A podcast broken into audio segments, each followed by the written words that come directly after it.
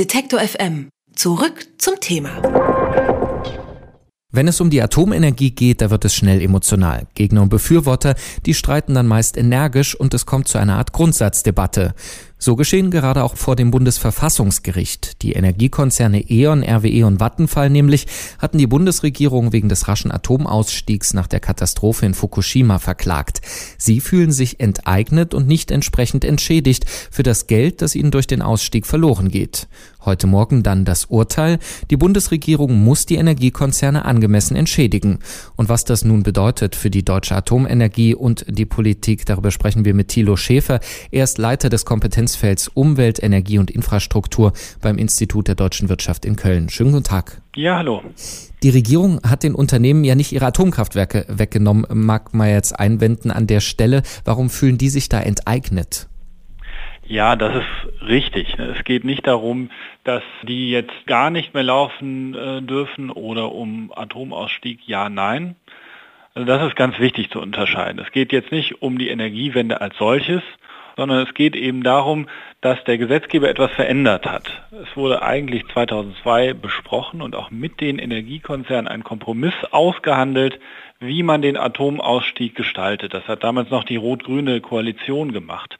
So, und jetzt in 2011, nach der Katastrophe von Fukushima, hat man diesen Deal, wenn man so will, geändert. So, und der hat sich aufgrund des früheren Ausstiegs für die Konzerne verschlechtert. Und es ist ganz normal, dass es dafür irgendwo auch einen Ausgleich geben muss. Aber das Gericht hat ja auch der Bundesregierung grundsätzlich zugesprochen, dass die damalige Reform, nämlich der frühere Atomausstieg, rechtens war. Wenn also es rechtens ist, früher auszusteigen, weil etwas Außergewöhnliches passiert, warum müssen Sie dann trotzdem entschädigen?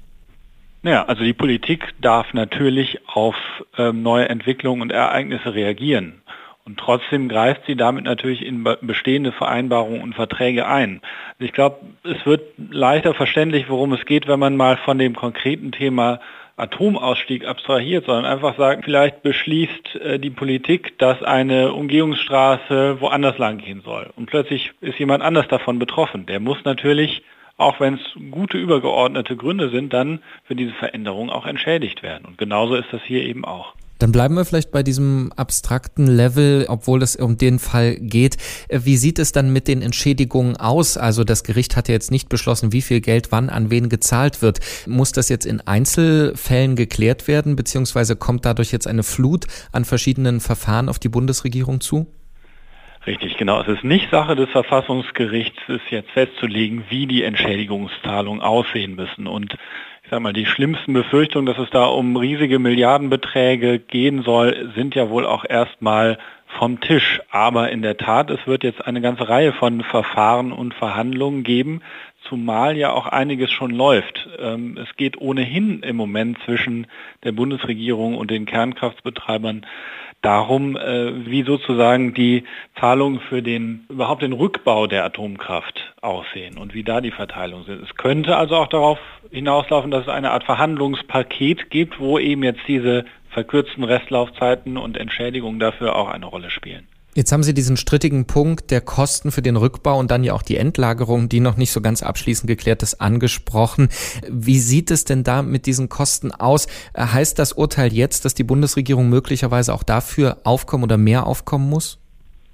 Ja, das konkrete Urteil heute hat damit erstmal gar nichts zu tun. Da gab es ja schon mal eine Entscheidung, die eine gewisse Aufteilung dieser Kosten vorsieht, nämlich dass Rückbau tatsächlich Aufgabe der Betreiber ist, aber die Endlagerung letztlich nicht sozusagen dauerhaft in deren Verantwortung liegen kann.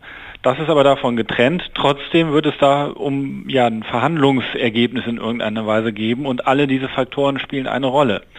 Es könnte also auch durchaus so laufen, dass man ja eine Paketlösung findet, womit dann alle Beteiligten leben können. Um nochmal kurz von dem speziellen Fall wegzukommen, solche Verhandlungen darüber, was Unternehmen äh, von Regierungen einfordern können, die sind ja auch in der Kritik durch Freihandelsabkommen, äh, die gerade verhandelt werden. Da geht es um private Schiedsgerichte. Zeigt dieser Fall eigentlich, äh, dass unsere normalen Gerichte ausreichen, um solche Fälle eben zu lösen? Sie sprechen da einen ganz wichtigen Punkt an, denn hier im konkreten Fall ist es ja so, dass Vattenfall dem schwedischen Staat gehört. So, und im Vorfeld des Urteils war also unklar, inwieweit überhaupt der schwedische Staat als Konzerneigentümer äh, vor dem Bundesverfassungsgericht klagen darf.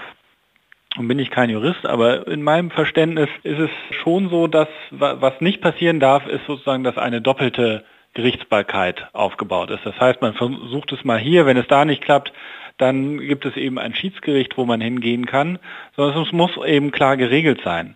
Ist hier sozusagen der Konzern Vattenfall, der hier natürlich sein rechtsstaatliches Recht zur Klage einreichen kann, oder klagt hier eben Schweden gegen Deutschland, dann ist das deutsche Bundesverfassungsgericht sicherlich nicht die richtige Instanz, sondern dann muss das eben auf anderer Ebene angesiedelt sein.